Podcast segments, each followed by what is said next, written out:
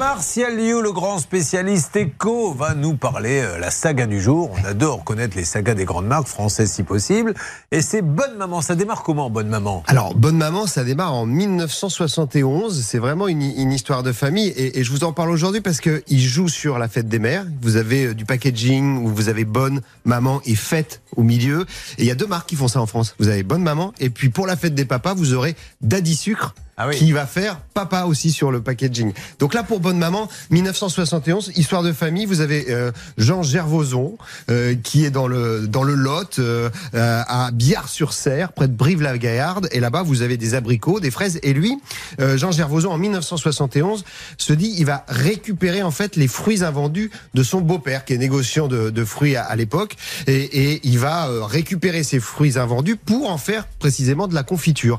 Et en fait, c'est pas quelqu'un de totalement parachuté dans le, dans le milieu, Jean Gervoson, parce qu'en réalité, il a créé quelques années avant, juste après la, la fin de la Seconde Guerre mondiale, une marque qu'on connaît tous qui s'appelle Andros. Donc en fait, ah oui. Andros est le début de l'histoire, et puis Jean Gervoson se marie avec euh, une Madame Gervoson qui est la fille d'un négociant de fruits et légumes, et hop, il récupère ça pour en faire une production euh, bien familiale ouais, avec ses peur. fruits. Quand vous avez dit se marie et hop, qu'est-ce qu'il va nous, qu'est-ce qu'il va nous derrière hop, hop, hop, attention. Fraises, attention. Et, et d'ailleurs, pourquoi est-ce qu'il, pourquoi est-ce que ça s'appelle bonne maman? Eh ben parce que dans la famille Gervoson, la grand-mère qui fait la, la, la, popote et notamment les confitures, on l'appelle bonne maman. Ah. Et c'est de là que vient le nom. Et, et c'est vrai que dès le début, il y a deux idées de génie en fait, puisqu'on est en 1971.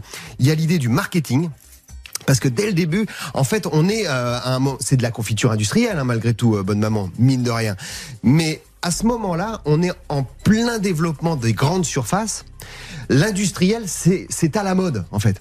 Et eux se disent, on va faire de l'authentique, on va faire de l'industriel qui ressemble à de l'authentique. D'où la Napacaro. D'où la d'où euh, l'étiquette évidemment qui ressemble à de la calligraphie comme si c'était ouais. écrit à la main, et d'où le pot en verre. On est au début de, l'ère du plastique en 1971. Eux, ils font du verre. Ils, ça va être quelque chose de très euh, qualitatif. On a l'impression de quelque chose haut de gamme.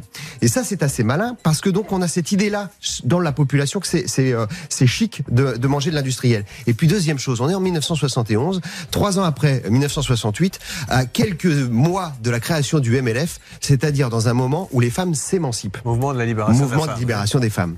1973. Et en réalité, euh, euh, juste avant dans ces années-là, on sort la marmite en cuivre encore, et les femmes, euh, quand les, les fruits arrivent, font encore les confitures. Mais là, le mouvement de libération des femmes veut rester fidèle un petit peu à cette idée de, de, de, de, bonne nourriture et, et, que la maman s'occupe des enfants, mais n'a plus le temps, veut s'émanciper et donc va vers l'industriel, vers quelque chose de qualitatif Ah, comme alors, ça. Aujourd'hui, est-ce qu'ils sont leaders Euh, Comment Ils sont ça se passe?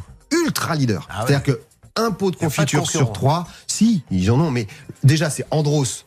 Donc déjà, Andros en soi est très très fort sur tout ce qui est euh, euh, fabrication de fruits et, et, et d'alimentaire avec des fruits. Mais en plus, il y a un pot sur trois qui est un pot de confiture bonne maman vendu. Et là où ils, ils sont encore plus forts, c'est qu'ils font les fameuses MDD dont parle souvent Olivier, c'est-à-dire les marques distributeurs. Ils travaillent aussi pour les Carrefour, les Auchan, les Donc, ils Leclerc. fournissent de la et ils fournissent aussi. ça. Voilà. Donc Alors, vous avez la bonne maman faciale, la, la marque reconnue, et puis vous avez la marque de distributeur, c'est aussi eux derrière. Qu'est-ce que vous achetez, vous, Cindy, comme confiture? Euh, moi, j'essaye de les produire à la maison aussi. Vous les faites vous-même ben, On essaye avec les fruits du jardin ou, les fruits des voisins qu'on nous donne. Vous mais- allez piquer, oui, mais vous avez raison, Oui. quand ils sont en vacances, ça sort, on ne peut que le conseiller. Quand vos voisins sont en vacances, allez leur piquer leurs fruits, hein, ils ne les mangeront pas de toute façon. Et vous, Marie-France Moi aussi, je l'ai fait moi-même. Ben, c'est- Vous voyez, ben, vous êtes Bah, sûr eh qu'ils sont- ils vendent vraiment des pots, bonne maman Parce que là, ça marche bien. statistiquement, sur ce plateau, mais personne n'en achète. c'est- une bonne réponse inflation parce qu'en Ouais. revanche, c'est beaucoup moins cher quand même de, de faire ces trucs, euh, ces, ces confitures soi-même. Et, et ce qui est assez marrant avec cette galaxie, c'est que vous avez donc Andros, je vous le disais. Vous avez Bonne Maman, mais au fil des années, euh, Andros, Bonne Maman, il y a eu aussi les biscuiteries euh, Saint-Michel. Vous savez pourquoi ça s'appelle Saint-Michel? Non. c'est pas parce qu'il y a le Mont Saint-Michel. C'est Saint-Michel chef chef. C'est les, euh, les- c'est dans en, en limite Vendée, euh, Loire-Atlantique. Ah, c'est le nom de la ville. C'est la ville où ça a été fabriqué ces petites galettes. Vous avez les yaourts Maminova. Vous avez les bonbons Pierre Gourmand. Tout ça en fait C'est la même c'est la même galaxie. Bon, Donc ah c'est un- écoutez, hein voilà. On se couchera moins bête ce soir grâce à la grande saga Bonne Maman, Martial You.